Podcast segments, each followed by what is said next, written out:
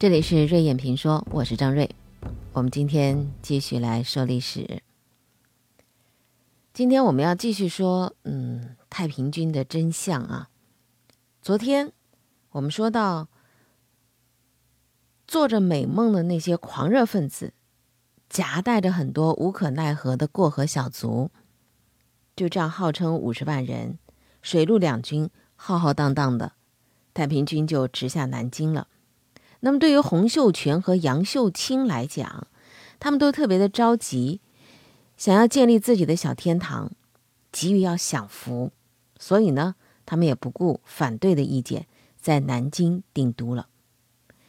小天堂最后成了他们的坟墓。他们打进南京之后，首先是大量的清除妖人。什么是妖人？我们上一次说过，就是。如果说啊，他每到了一个地方啊，那么他们就要嗯向百姓去召集、去讲道理，最后他就说你不接受我这收编的话，那你就是妖，就要杀掉。他们大量的清除妖人，这些人包含清朝官员、满族百姓，还有僧尼道士、近身商人、知识者，都被视为妖，屠杀。裸掠不在话下呀，真的是尸体满街，难以计数。也有很多人不堪受辱和被杀，就全家一起自尽。有史料说多达十几万人。那么这样的大屠杀、大迫害，和张献忠在四川的所为是非常相似的。南京原来有人口大概八十多万，结果到了一八六四年被湘军攻下的时候。只剩下三万多人，还有个说法说只剩下一万多人，除了一部分逃走和放出救使者外，主要都是非自然死亡。那么与这个相伴随的是什么呢？和杀人相伴随的就是传统文化的被摧毁，一切的寺院、庙宇、文物，通通被消灭，都列在这个被消灭的名列当中。明故宫。没有被消灭，反而被废物利用了，拆去建造天王府了。城外那个世界上著名的大报恩寺塔，终于在一八五六年被炸毁，所有的古书、读书的人斩，收藏的人斩，卖古书的人斩，买古书的人也斩。那么他们收去那么多的古书和字画，怎么弄的呢？就一担一担的，分别用火烧，用水给浇坏，或投到茅坑里去。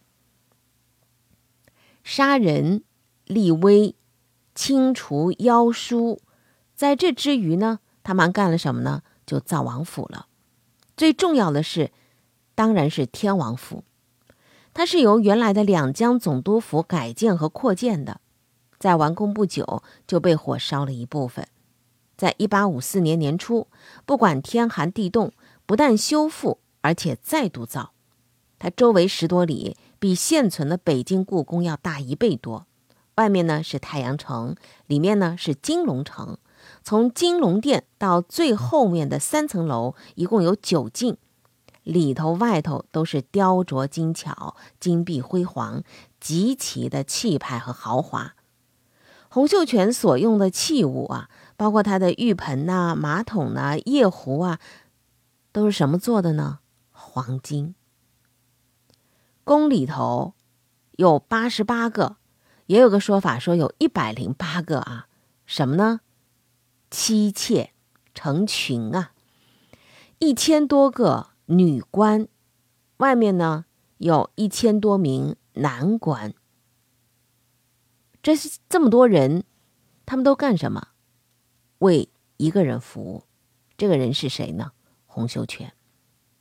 泡在女人堆里头，听着不停的奏乐，也无怪连杨秀清要见他，都得事先请求、预约、安排时间了。接下来呢，他们还强化了这个肾库制，就是挖地三尺去收缴。去搜刮啊，那些大量的财富收入总肾库，作为实行供给制和极少数人的享用之用。入城之后的大肆的挥霍，特别是建造布置天王府和诸王府，结果到了一八五三年年底，其他物资就不说了，实际上有白银两百六十三万两，银首饰一百二十五万两，还有赤金叶、条、锭、饼首饰十八万四千七百多两，钱是三百三十五万千串。啊其实天王府才是最高级的圣府。民间传统说，金银如山如海，而且最好的珍宝都在这里。到灭亡的时候，湘军将领在这个地方获资数千万两银子啊，以致为了避免追查而纵火烧掉。继续实行什么呢？就是男行。女行什么意思？就男女分开，除了那些王之外，夫妻不能够住在一起。如果违反，这叫什么呢？这叫奸淫，违反天条。就算啊，你当官当到了东官啊，右正丞相，也要夫妻一起斩首。所以你看，大小军官一直到老兵，大多都是有什么呢？有。数量不等的卵童，就是小男孩，来解决自己的性欲的需要。这并不是什么同性恋啊，这就是强者占有弱者，让年轻的新兄弟来作为自己的泄欲的工具。但是这不能够解决男女隔离的问题，军中的怨言也很多，甚至有的高官就因此逃离了太平军。到了一八五五年的春天。洪秀全、杨秀清他们实在顶不住了，然后才开禁说准许夫妻定期同宿。十五到五十岁没有结婚的男女由媒官统一分配，官儿越高，你分到的老婆就越多。没有职务的人呢，那你只能分到一个老婆。平时的时候仍然是男女分开。有呃，广东、广西一些妇女，当时是曾经作为人质啊，随军参加后勤和作战的。他们到了南京之后呢，按照洪秀全定的这个条规，从此就完全不能够再出头露面了。这是带过来的。那么新占领区的妇女那就更不用讲了，在君权、神权、夫权、男权的严格的束缚之下，她们没有做母亲、做妻子、做姐妹。做嫂嫂、做儿媳的，起码的人权和女权，只能做什么呢？干活啊，劳动工具。然后呢，供男人泄欲，像动物一样存活着。就连那个右天王洪天贵福，他九岁以后就不能够跟他的生母和姐妹们见面了。洪宣娇啊，他的妹妹到天王府。洪秀全的妻妾，如果有谁跟他见面谈话，那是什么呢？叫藏奸瞒天，罪难饶。更何况其他的妇女呢？天王府里头的妇女，动不动就会获得这个罪名，讲话不悠然。什么叫悠然？细声细语，温柔无比，是吧？讲话不悠然，该打。一旦有错误，就会被杀掉。在女营当中，要是谁敢私下有怨言，一旦被觉察，马上斩首。除了大官之外，其他的各种人呢，不能够有私人财产。如果你藏着银子五两以上被发现了，就要杀头了。废止商业活动，到一八五五年春以后，才准许在南京城外设杂货摊点。所有的人。每个星期都要参加红事邪教仪式，太平军所定的各种的节日更是不可缺少这种仪式。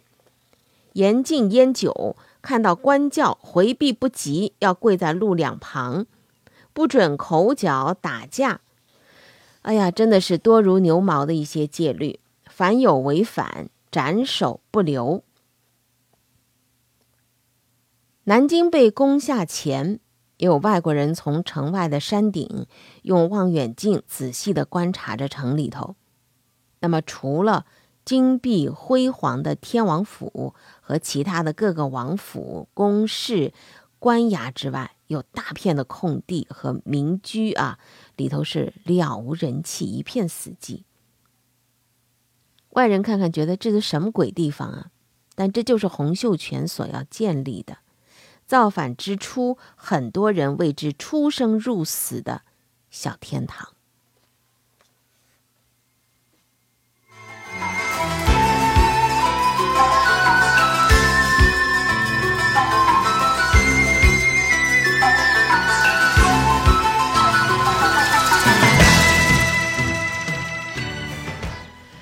我们刚才说的这个小天堂啊，您大致也能够听个明白了，是吧？明白人都能听到明白。